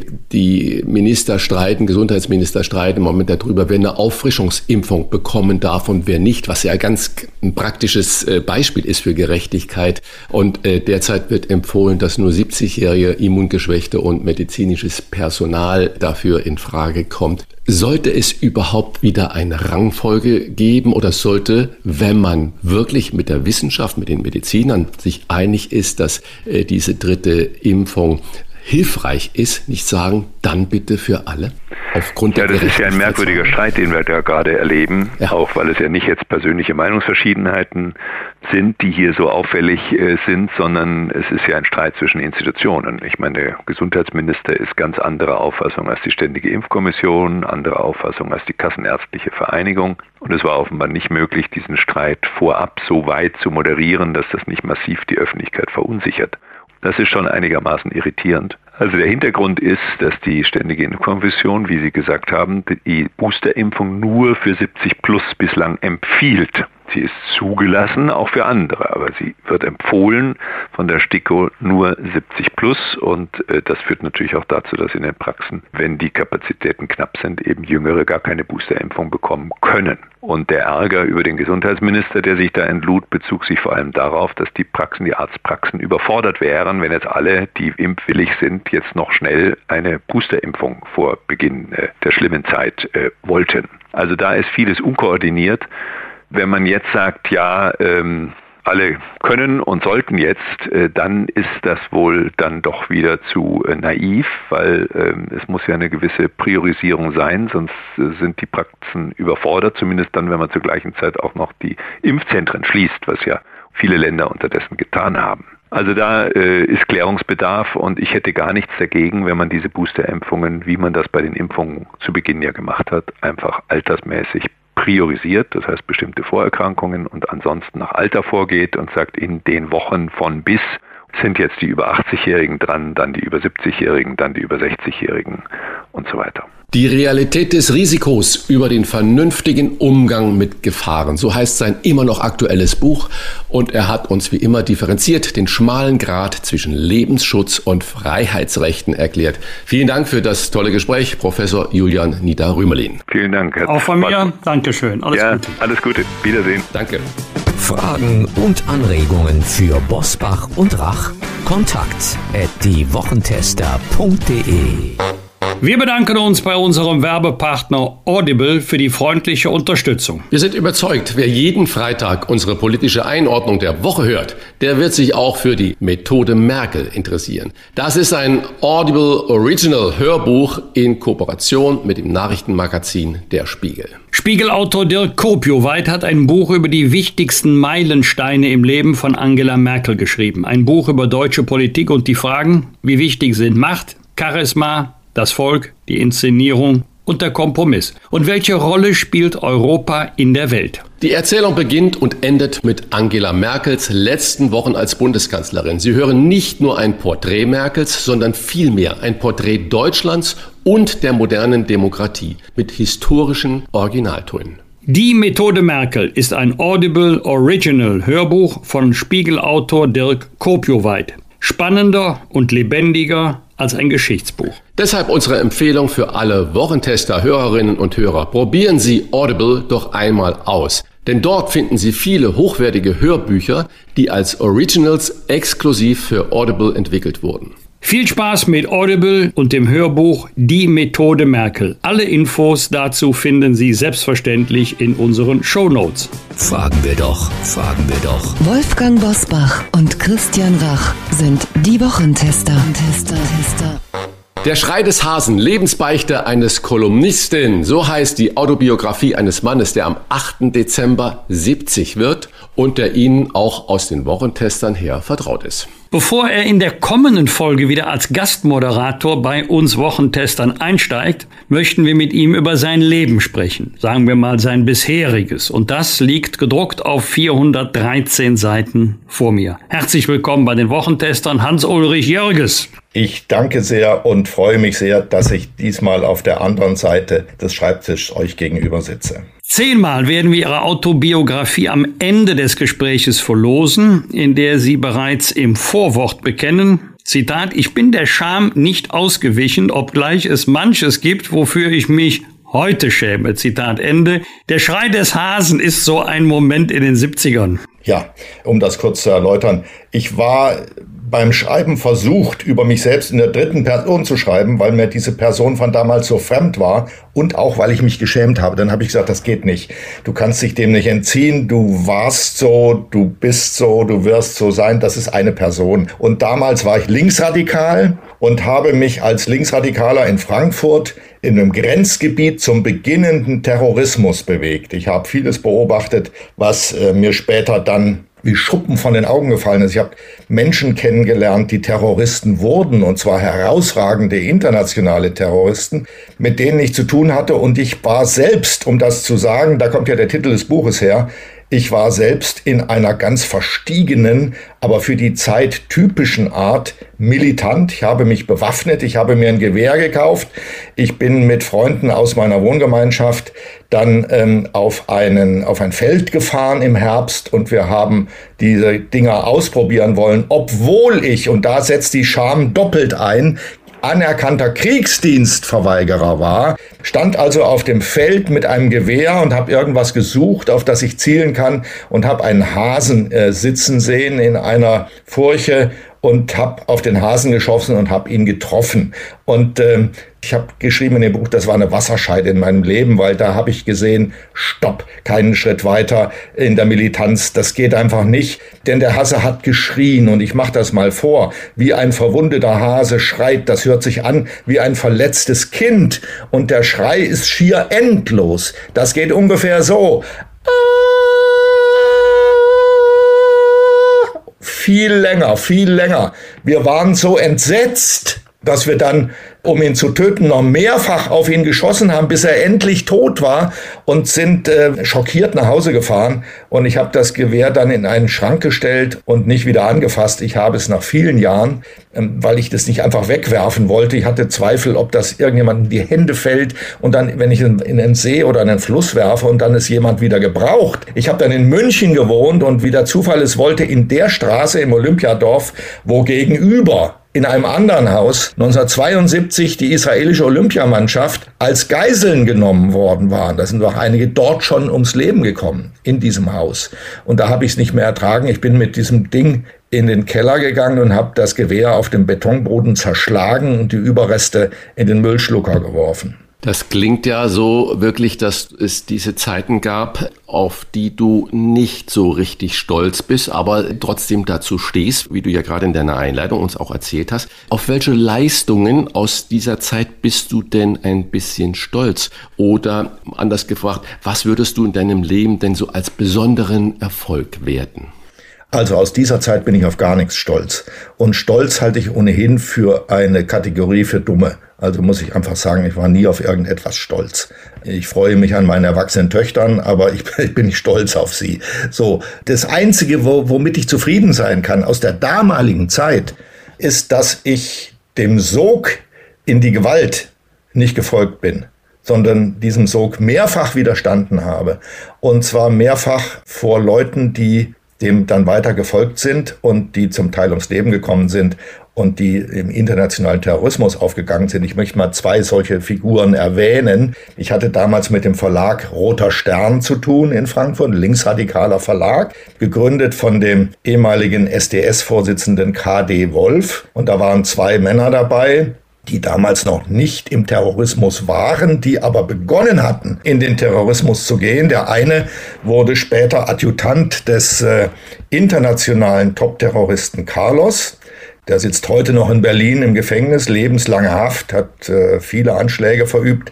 Der zweite hat eine Israel israelische Verkehr, eine Air France Maschine mit Israelis an Bord auf dem Flug nach Paris, nach Entebbe entführt. Das ist vielleicht noch manchem Hörer in Erinnerung und hat dort nach der Landung die Juden ausselektiert. Das war eine haarsträubende Geschichte. Die erste Judenselektion seit der Nazi-Zeit vorgenommen von einem Linksradikalen, die sich immer definiert haben als Widerstandsleute gegen den Faschismus. Eine unglaubliche Geschichte. Ein israelisches Militärkommando ist dann dahin geflogen in der Nacht und hat die Geiseln befreit und hat die Geiselnehmer erschossen. Also der, den ich dann kannte, vorher kannte, der wurde dort auch erschossen. Das sind nur zwei Figuren, die ich da erlebt habe. Sie schreiben also, Zitat, ich kenne ein halbes Dutzend Menschen mit bedeutenden Positionen im Staat, die Ende der 60er, Anfang der 70er Jahre auf der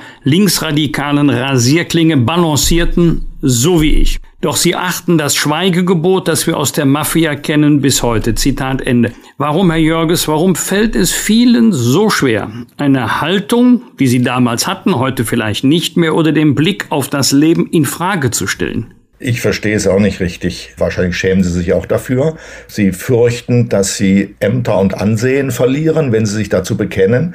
Ich glaube es aber nicht, weil dem entkommt man ja nicht und man sollte solche Dinge auch nicht mit ins Grab nehmen. Es ist jedenfalls so.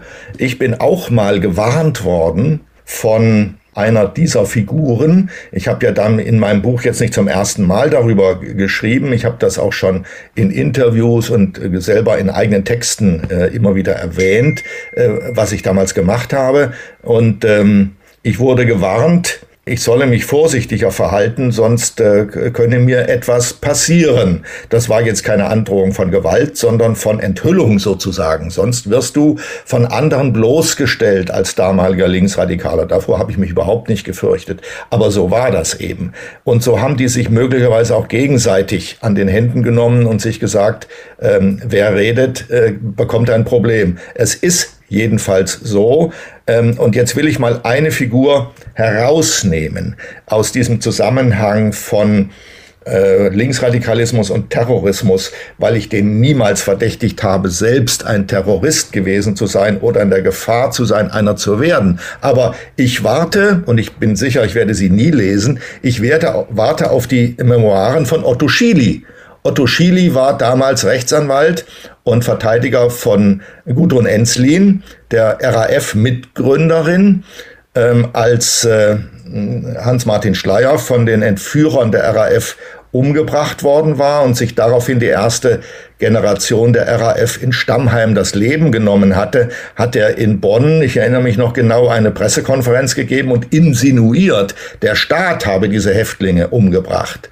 Ähm, der Mann weiß wahnsinnig viel. Er ist dann sozusagen vom Rechtsanwalt dieser Leute zum Bundesinnenminister geworden. Das ist ein atemberaubender Schwenk des Lebens, noch viel atemberaubender als mein eigener. Und das hätte ich gerne gelesen von ihm, wie er das erinnert und wie die Stationen dieses Wechsels waren. Er hat später mal in einem Spiegel-Interview gesagt, als Innenminister, wer den Tod sucht, kann ihn haben. Das ist natürlich von einem der in diesen früheren Zeiten sozusagen die todessehnsüchtigen Terroristen verteidigt hat. Eine ganz erstaunliche Äußerung gewesen. Jedenfalls Otto Schily ist ein Zeitzeuge, an dessen Erinnerungen man viel lernen könnte, aber er schreibt es einfach nicht auf. Vielleicht hat er es ja schon und äh, wir werden es post mortum lesen können. In jedem Leben Leben ist das Schicksal der Gesellschaft eingekapselt wie die Fliege im Bernstein. Zitat.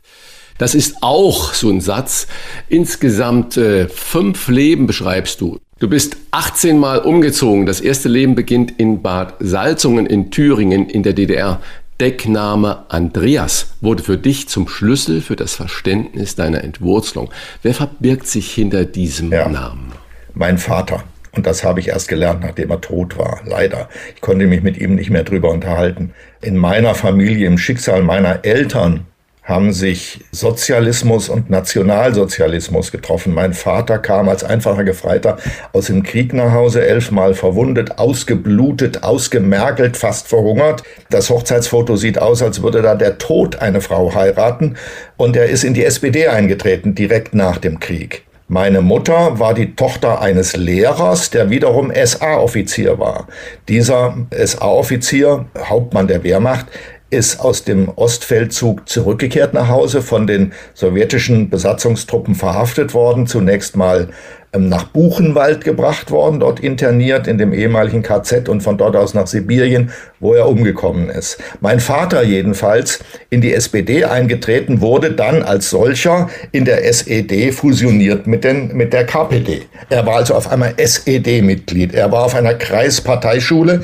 Er war in der Finanzverwaltung des Landes Thüringen. Er war Steuerprüfer, gelernter und war dabei, er schrieb in einer Finanzzeitschrift der DDR, er war dabei, Karriere zu machen, wenn man so will. Und 1951, im Jahr meiner Geburt, ist er aus der Partei ausgeschlossen worden. Es war die erste Parteisäuberung. Und zwar nur deshalb, weil er mit meiner Mutter verheiratet war.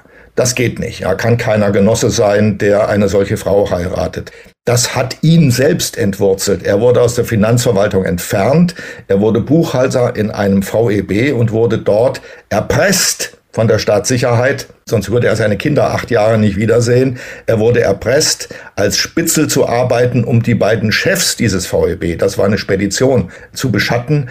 Die waren während des Kriegs äh, Mitglieder der Waffen-SS gewesen und die Stasi hatte sie im Verdacht, für westliche Geheimdienste zu arbeiten. Er hat sich verpflichtet unter dem Decknamen Andreas und ist nach einem knappen Jahr, hat er sich im Betrieb dekonspiriert. Er hat sich also zu erkennen gegeben, ist in der folgenden Nacht über die Grenze nach Westdeutschland gegangen, in die Bundesrepublik. Und ähm, meine Mutter, meine Schwester und ich konnten ungefähr ein Jahr später hinterherziehen und sind vom relativen Wohlstand der DDR in die bittere Armut des Westens gekommen. Wir hatten gar nichts. Ich habe als Junge auf einem Dorf in Hessen wenn die Bauern geschlachtet haben, bei diesen Bauern gebettelt. Da bekam man ein bisschen Wurstsuppe oder ein Stück Fleisch mit Sauerkraut oder ähnliches. Damit bin ich dann nach Hause gelaufen. Das waren ärmliche, sehr ärmliche Jahre. Mein Vater musste sich erstmal durch alle möglichen Hilfsarbeiten durchschlagen, bevor er dann wieder äh, beim Finanzamt genommen wurde. Und das war jedenfalls ja, das war die zweite Stufe der Entwurzelung. Ich bin nach der Entwurzelung in meiner Heimat Thüringen, die ich nach wie vor als meine Heimat betrachte, nie wieder heimisch geworden in der Bundesrepublik. Ich bin sehr häufig umgezogen und ich würde keinen einzigen dieser Orte als meine Heimat bezeichnen. Ich habe auch mich nirgendwo, obwohl ich mich in Berlin jetzt sehr wohl fühle. Berlin ist nicht meine Heimat und wird es nie werden. Ich habe also äh, diese Entwurzelung immer gespürt und die hat mich ein wenig rastlos gemacht, auch im Beruf. Das hatte auch Vorteile, weil ich ein Einzelgänger wurde, und als Einzelgänger zwischen den Stühlen sitzt man gar nicht so schlecht, weil man mit der großen Meute eben nicht immer mitzieht. Und da habe ich mich eingerichtet. Wir haben eingangs über den Schrei des Hasen gesprochen, also die 70er Jahre, als Sie sich mit linksradikalen WG-Freunden und einem Kleinkalibergewehr auf revolutionäre Zeiten vorbereitet haben. Wie kam es zu dieser politischen Haltung? Lag es an Fulda? Fulda. Das war der, das war sozusagen die, die zweite Stufe auf der Treppe, auf der sozialen Treppe aufwärts. Wir sind als Protestanten beziehungsweise halbe Heiden der DDR in diese erzkatholische Stadt gekommen, kannten uns in nichts aus. Und ich habe da zwei Dinge äh, in Erinnerung, die mich sozusagen automatisch in Widerspruch zum Katholizismus gebracht haben. Ich war mit meinem Vater bei einer Prozession in der Innenstadt vor dem Dom, um mal zu sehen, wie sowas aussieht. Das hatten wir in der DDR natürlich nie gesehen. Dann zog die Prozession an uns vorbei und alle knieten nieder. Das wussten wir nicht, dass man das tut. Wir standen jedenfalls, weil wir waren ja auch keine Katholiken. Und äh, da sind wir schon mal sehr feindlich sozusagen beguckt und angesprochen worden. Und später bei einer Prozession, ich ging mit meinem Vater, das war glaube ich eine frohen Leichnamsprozession, wir gingen durch die Natur, über die Felder und uns kam diese Prozession auf freiem Feld entgegen. Und wir traten zur Seite und ließen sie, wollten sie vorbeilassen und da sprang ein ja, Messdiener ist zu wenig gesagt, es war ein junger, junger Mann, der sprang unter dem Baldachin hervor und ähm, schlug meinem Vater wortlos den Hut vom Kopf. Das war also eine Aggression des Christentums gegen diesen ahnungslosen Mann. Es hat mich wahnsinnig empört und auch erschreckt. ähm, dass mein Vater so behandelt wurde. Dieser Katholizismus war in Fulda eine ganz eigenartige Geschichte. Und die eigenartigste Ausprägung, ähm, die gab es erst in der Zeit, nachdem ich schon nicht mehr da gelebt habe. Ich habe das erfahren und ein guter Freund von mir, Egon Scotland, der bei der Süddeutschen Zeitung gearbeitet hat, auf dem Balkan erschossen worden ist, damals bei DPA in Fulda gearbeitet hat, der hat diese von den Behörden verschwiegene Geschichte aufgedeckt. Es drang nämlich nachts ein Schüler aus einer Parallelklasse meines Gymnasiums in den Dom ein, der abgeschlossen war, und verging sich dort an dem aufgebahrten toten Bischof. Eine unglaubliche Geschichte. Wie es dann in den Polizeiakten hieß, hat er ihm die Kleider hochgeschoben und an den Genitalien manipuliert, hat den Bischofsstab mitgenommen und ihn am Kalvarienberg weggeworfen. Eine unglaubliche Geschichte. Ich habe die für die Tat eines Verrückten gehalten, später, sehr viel später, als die Missbrauchsdiskussion bei uns Formen angenommen hat, ist mir oft durch den Kopf gegangen, ob dieser Mann möglicherweise, Entschuldigung, bei mir klingelt jetzt das Telefon, das ist natürlich ganz schrecklich. So, abgestellt. Ob dieser Mann, dieser junge Mann, äh, möglicherweise selbst ein Missbrauchsopfer war und ob der Bischof darin eine Rolle gespielt hat. Jedenfalls eine irre Geschichte. Wenn ich nochmal jetzt zu deiner Lebensbeichte komme und äh, sehe, dass du ja selbst da gesagt hast, du warst kurz davor auch in die Radikalität abzukleiden. Was ist denn heute für dich links oder rechts? Gibt's das überhaupt noch? Ah, sehr gute Frage. Ähm, das gibt es, glaube ich, noch, wenn es auch andere Ausprägungen angenommen hat. Das gibt es als schematische Einordnung von politischen Richtungen, vor allem von Menschen und als Möglichkeit, sich dem ein oder anderen Lager anzuschließen, so nicht mehr wie früher. Für mich hat es das in meiner eigenen Arbeit als Journalist dann gar nicht mehr gegeben, denn eine Konsequenz meiner eigenen Linksradikalität, die ich als Riesenfehler betrachtet habe, im Übrigen habe ich die ganze 68er Bewegung als eine ja, schön gezeichnete Widerstands- und Reformbewegung kennengelernt später und das war sie nicht. Die 68er Bewegung war politisch totalitär. Es haben sich Menschen dort persönlich befreit aus kleinbürgerlichen Verhältnissen, ihren Elternhäusern, ich auch, aber politisch betrachtet sie totalitär. Sie hat ja nicht mal Meinungsverschiedenheiten im eigenen Lager toleriert. Da habe ich die tollsten Sachen erlebt. So, jedenfalls links oder rechts gibt's das heute noch. Es gibt schon noch ein Verständnis von, ich sage jetzt mal konservativ, das nach wie vor trägt, dem sich nach wie vor Menschen zuordnen, die beispielsweise keine Gender-Sternchen gebrauchen, wenn sie und auch nicht gebrauchen wollen, wenn sie von Männern und Frauen reden oder schreiben, die äh, die Familie aufrechterhalten, die klassische Familie, die nicht unbedingt andere Formen des Zusammenlebens ablehnen, aber doch nicht als primär betrachten.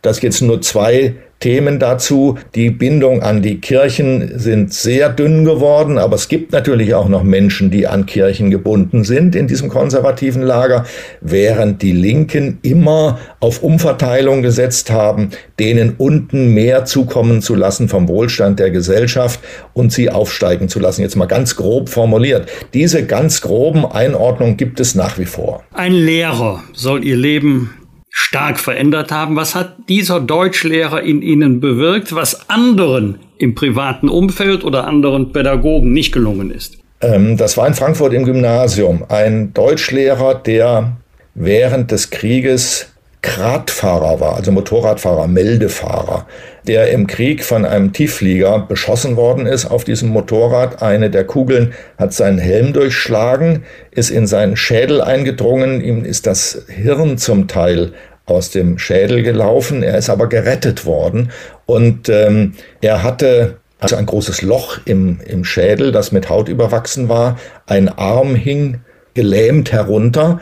Und ähm, er ist im Unterricht immer wieder plötzlich in eine Art von vorübergehenden Koma verfallen. Er hat das auch selbst gespürt, dass diese Anfälle kamen. Wenn er es noch geschafft hat, eine Tablette einzuwerfen, dann konnte er das abwenden, hat aber oft nicht geschafft. Dann saß er vor der Klasse und wir waren damals kurz vor dem Abitur, so ein, zwei Jahre vor dem Abitur und haben gesehen, dass der Mann uns aus glasigen Augen angestarrt hat, keinen Ton mehr gesagt. Wir waren so erschüttert und befangen, dass wir geschwiegen haben und ihn angestarrt haben. Kein Wort fiel in der Klasse, bis er wieder zu sich kam, nach fünf bis zehn Minuten.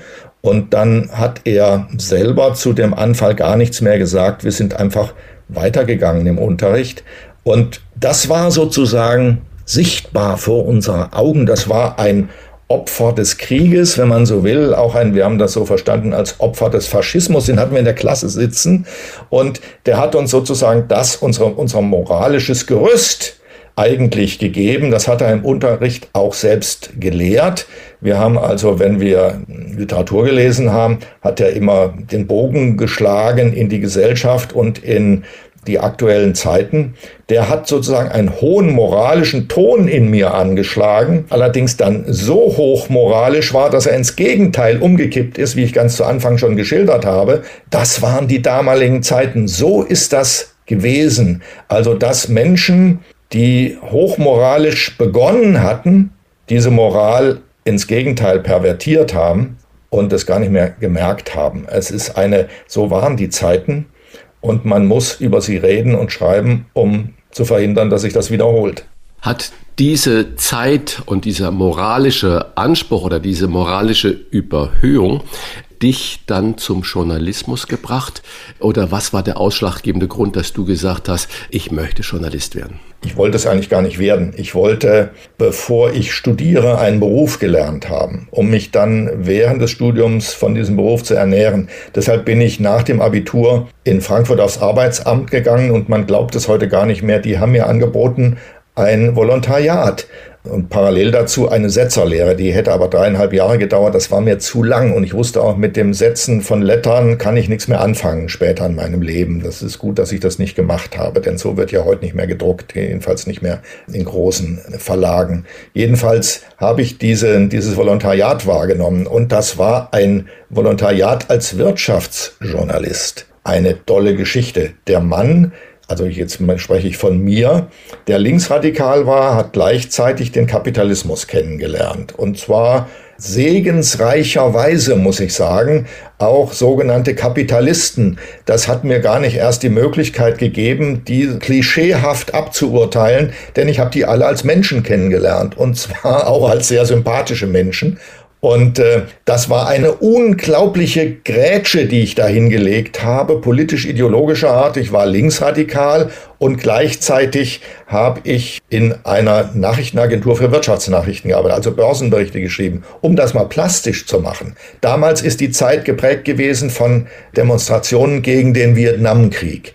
Das äh, Frankfurt war zerrissen von diesen Demonstrationen, große Demonstrationen. Ich habe in einer Nacht im amerikanischen Generalkonsulat Scheiben eingeworfen. Ich habe auch versucht, bei einem mit anderen zusammen bei einem Rechenzentrum von IBM die Scheiben einzuwerfen. Das waren allerdings Panzerscheiben.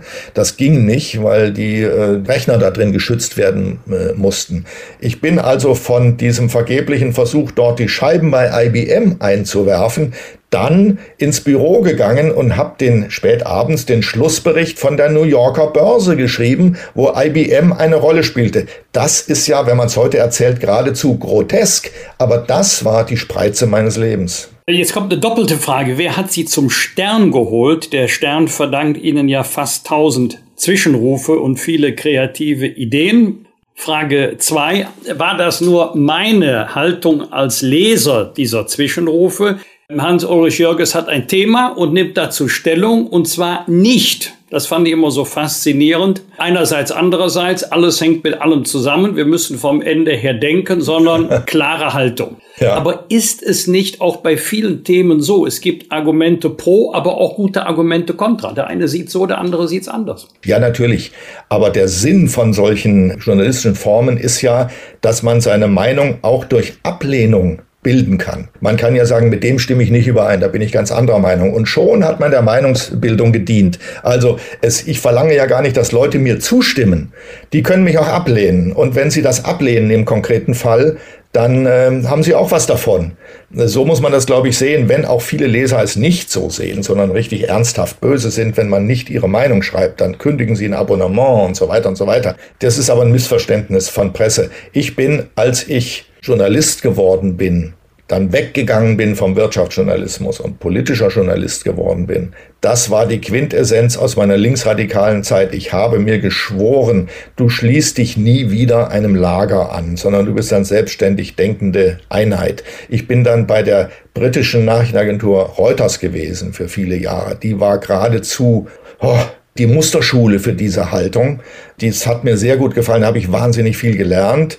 Und da habe ich vor allem die unabhängige Haltung gelernt. Und ich habe mich bemüht, niemals mich einer Richtung im Journalismus anzuschließen. Das hat viele auch im Stern irritiert. Der Stern galt als linksliberal. Ich habe aber dann auch konservativ geschrieben, für die CDU beispielsweise in bestimmten Fragen oder für bestimmte Politiker der, der Konservativen. Ich habe Franz Josef Strauß kennengelernt. Der war beim näheren Kennenlernen ganz anders, als man ihn öffentlich wahrgenommen hat und als er geschildert wurde. Also bei mir sind laufend Vorurteile eingerannt worden und ich habe mich bemüht, mich keinen Vorurteilen anzuschließen.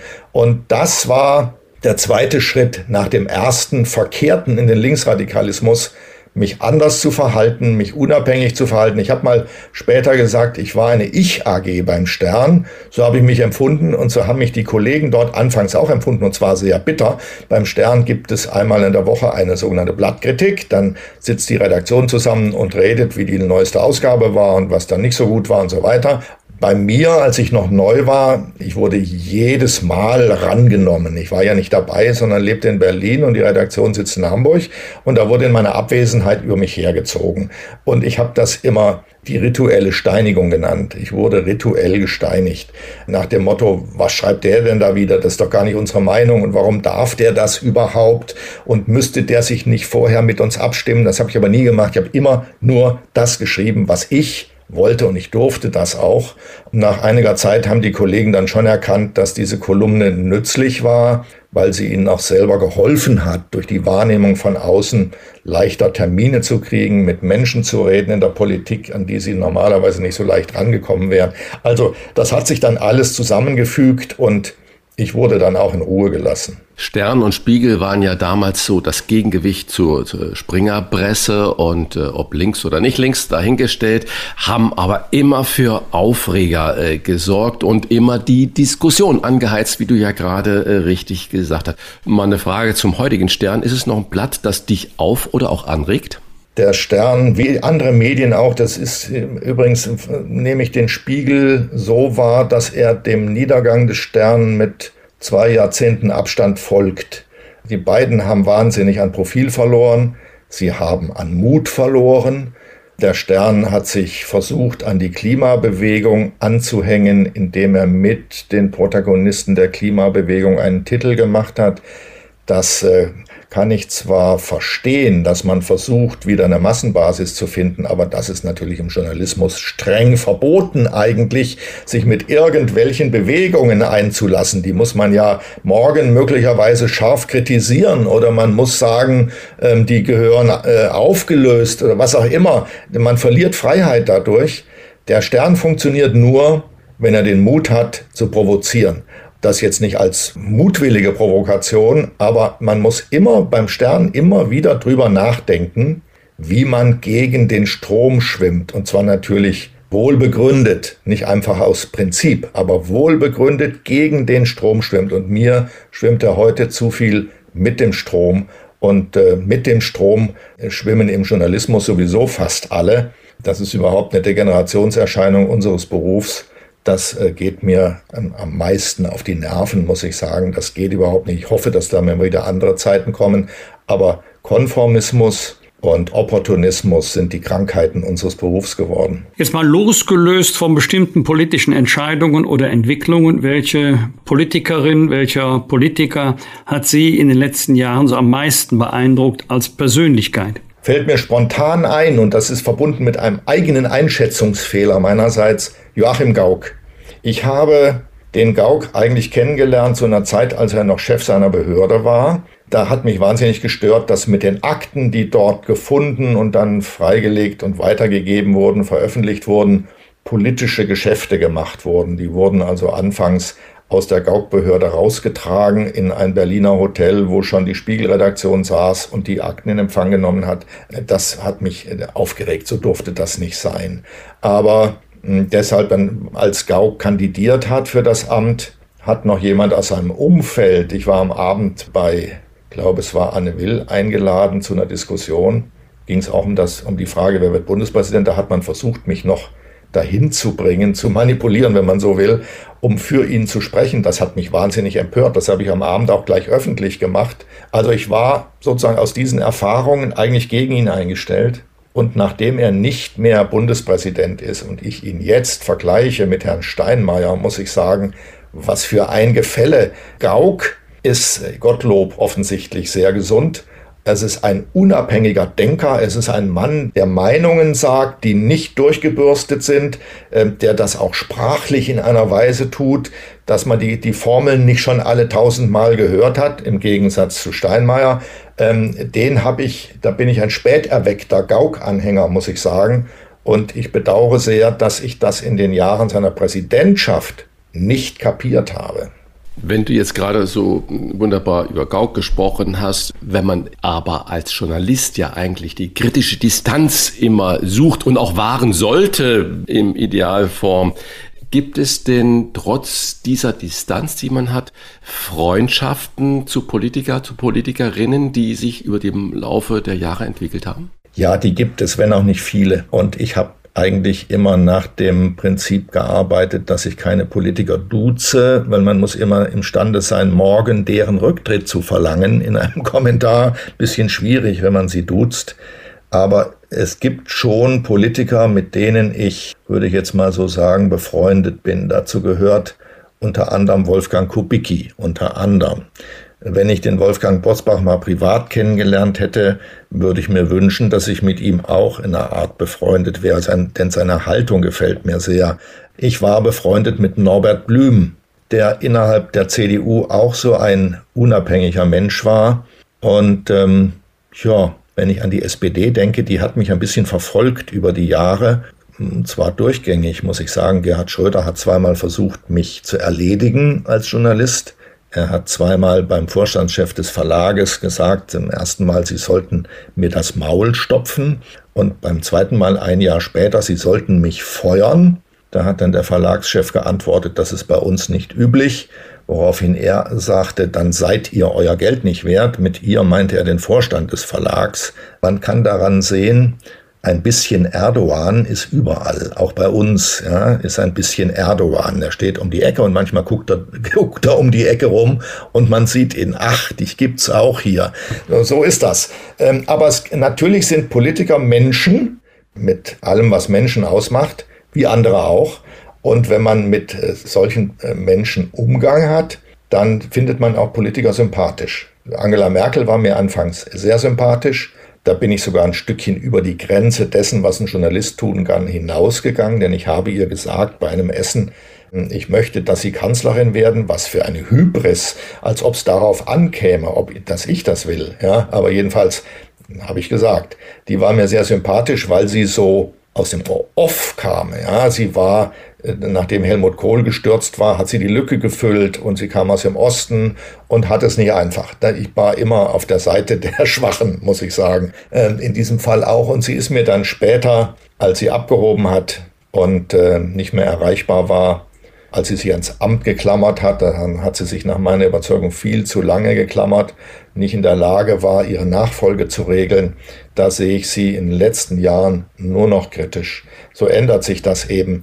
Äh, das haben mir viele Kollegen übrigens auch nicht verziehen. Die, die sagten dann, der schreibt mal so und der schreibt mal so. Sie hat mir das auch mal gesagt. Weiß ich gar nicht, wie sie das meinte, ob sie das kritisch meinte oder eher hm, positiv. Ich sage daraufhin, das geht gar nicht anders. Man schreibt über einen Politiker, je nachdem, worum es geht, mal positiv und mal negativ. Das So habe ich meine Arbeit gesehen und so habe ich es auch gehalten. Wolfgang und ich, wir haben ja schon äh, vor einem Jahr gesagt, wir werden unsere noch Bundeskanzlerin bitten, uns hier in unserem Podcast das erste Interview nach ihrer Kanzlerschaft zu geben. Und ja, vielleicht bist Idee. du ja dann dabei und dann haben wir bestimmt ein sehr lebendiges Gespräch. Herrliche Idee. Das war jetzt das Kapitel Freundschaft und Politik. Und wie sieht's denn im Kapitel Freundschaft im Journalismus aus? Hat man da noch Freunde, die bleiben, wenn man nicht mehr Mitglied der Chefredaktion ist? Die gibt es schon. Das sind eben persönliche Freunde. In äh, Berufsfreunde gibt es nicht. Es gibt in dem Beruf wahnsinnig viel Missgunst und Neid. Journalisten gönnen sich gegenseitig gar nichts. Sie, sie schweigen sich am liebsten gegenseitig tot. Es gibt bestimmte Seilschaften politischer Art, die zitieren sich immer gegenseitig, um sich hochzuhalten und ansonsten wird man totgeschwiegen. Mich hat mal Norbert Blüm angerufen, da war er schon nicht mehr Minister, sondern in Rente und sagte so auf seine, in seinem hessischen Dialekt, Gell, Sie haben auch viele Neider. Da hatte er offenbar am Tag vorher mit Journalisten geredet, die über mich hergezogen sind. Und der Neid mir gegenüber, weil ich halt eine bekannte Nase war und weil ich beim Stern eine gute Plattform hatte und weil ich ähm, unabhängig war und eigenständig, dieser Neid hat mir gegenüber vielen Kollegen das Denken verbogen. Hätte schlimmer kommen können für den Entwurzelten. Zitat Ende. Ja. So endet ihre Autobiografie und ein bisschen Rock'n'Roll musste auch immer dabei sein. Das ist das Leben von Hans-Ulrich Jörges, aber dankenswerterweise verbringt er einen Teil seines sechsten Lebens mit uns. Ja, möge es lange dauern. Ich wünsche euch beiden, wenn ich jetzt mal so in, bei, gegenüber Wolfgang Bosbach ins Duzen verfallen darf, um es zusammenfassend zu sagen, ich wünsche euch auch ein langes Leben in dieser Funktion. Ich weiß nicht, das wievielte Leben es bei euch ist. Das erste ist es bestimmt auch nicht und nicht nur das zweite. Und mögen wir unser aktuelles Leben noch lange miteinander verbringen. Danke, lieber Uli, für das tolle Gespräch. Und nun an unsere Hörer und Hörerinnen aufgepasst und einfach mitmachen. Bernstein ist das Stichwort, das Sie sich unbedingt merken sollten, wenn Sie eines von zehn Büchern, Der Schrei des Hasen von Uli Jörges, gewinnen wollen. Dazu müssen Sie einfach unseren Podcast in der Podcast-App Ihrer Wahl abonnieren, indem Sie ein Häkchen setzen. Das kostet Sie überhaupt nichts. Und wenn Sie zum Beispiel bei Apple Podcasts eine Empfehlung schreiben, freut uns das natürlich ganz besonders. Das Lösungswort Bernstein mailen Sie uns bitte bis zum 12. November 7 Uhr unter kontakt@diewochentester.de. Wir drücken Ihnen die Daumen für das Gewinnspiel und bedanken uns für das Gespräch bei Uli Jörges, den Sie kommenden Freitag wieder an dieser Stelle hören können und um es mit seinen Worten zu sagen, dann wieder auf der anderen Seite des Schreibtisches. Vielen Dank. Danke, dass du mich an dem Freitag dann vertrittst. Freue mich schon drauf. Danke. Alles Gute. Rauf und runter.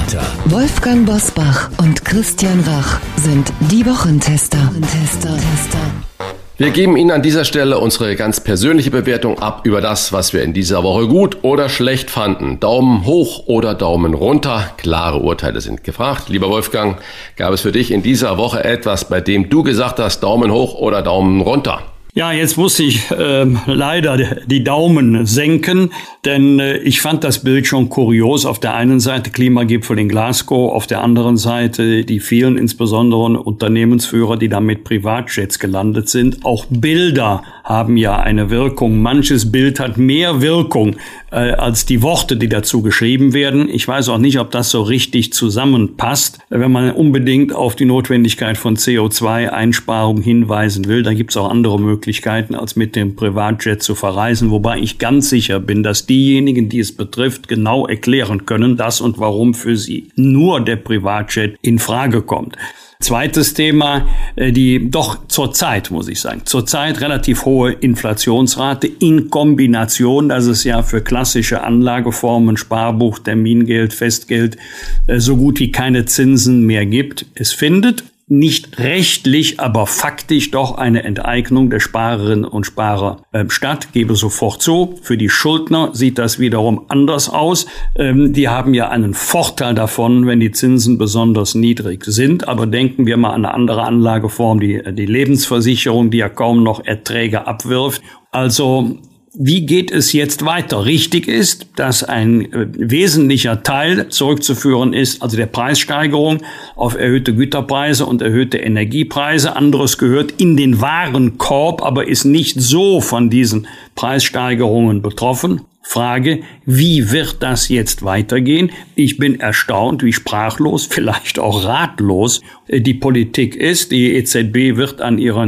Niedrigzinspolitik festhalten, mit der Folge, dass das ganze Umfeld sich nicht wesentlich verändern wird. Aber für die Sparerinnen und Sparer ist das ein echtes Problem. Und das letzte Thema, weiß ich nicht, Christian, je nach Betrachtungsweise muss man schmunzeln oder sich an den Kopf fassen.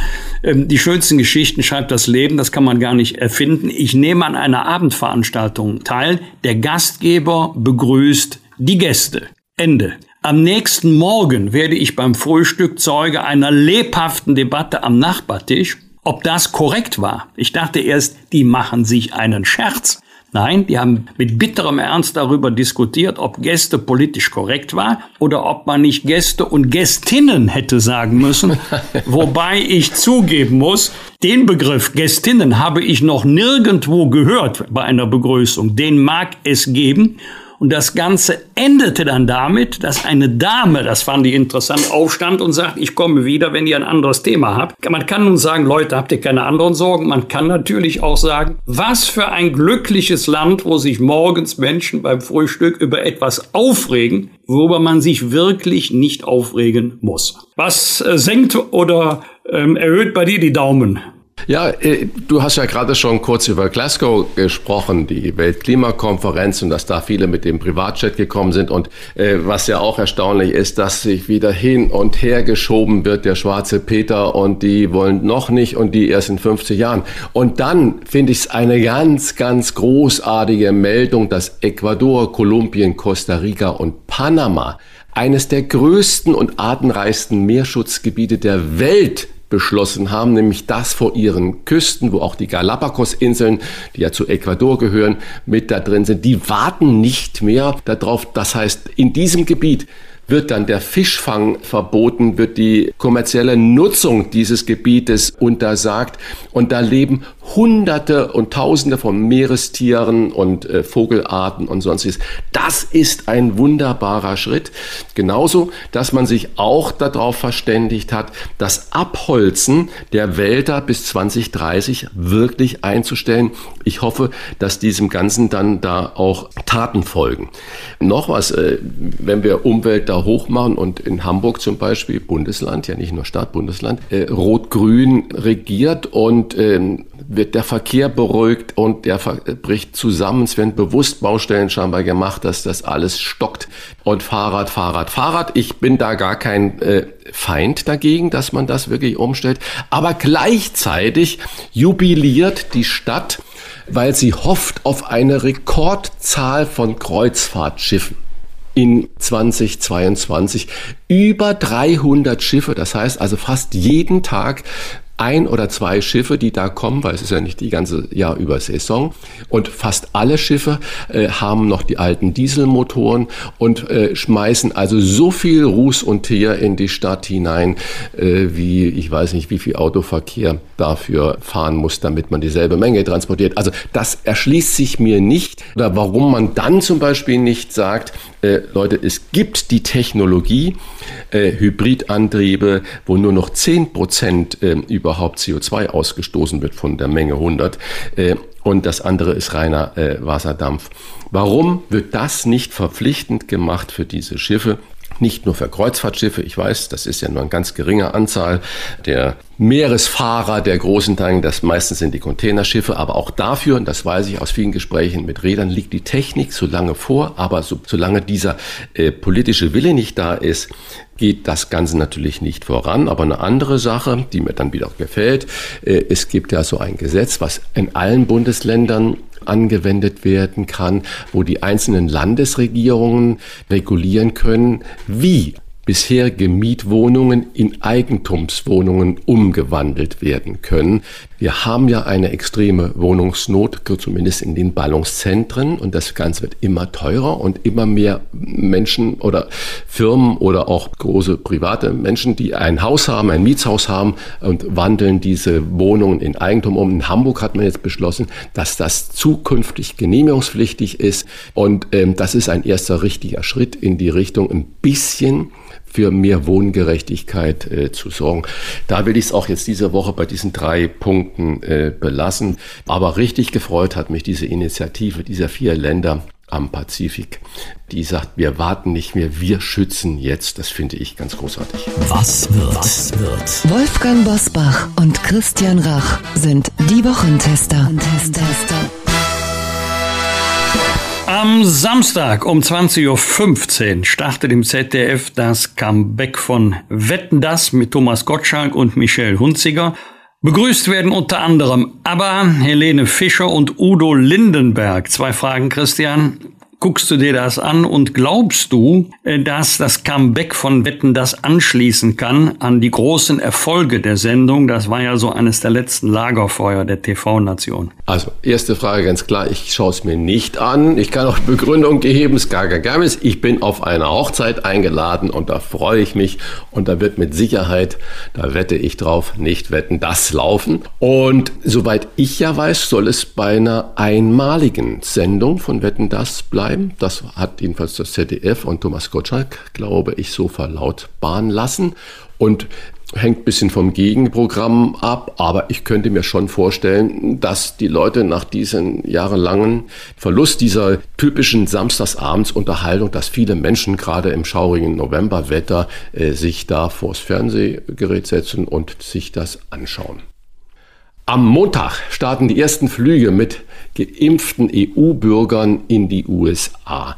Die US-Regierung hatte ja im März 2020 zu Beginn der Corona-Pandemie einen Einreisestopp für Ausländer aus weiten Teilen Europas und anderen Ländern angeordnet. War das übertrieben oder angemessen, rückwirkend betrachtet, Wolfgang? Also es scheint, unterstreiche das Wort, scheint etwas übertrieben gewesen zu sein. Ich kann es aber verstehen. Safety first. Kein Import von möglichen Personen, die infiziert sind und die hier das Infektionsgeschehen in Amerika noch verstärken könnten. Wir haben ja noch die Bilder äh, aus New York vor allen Dingen ähm, vor Augen.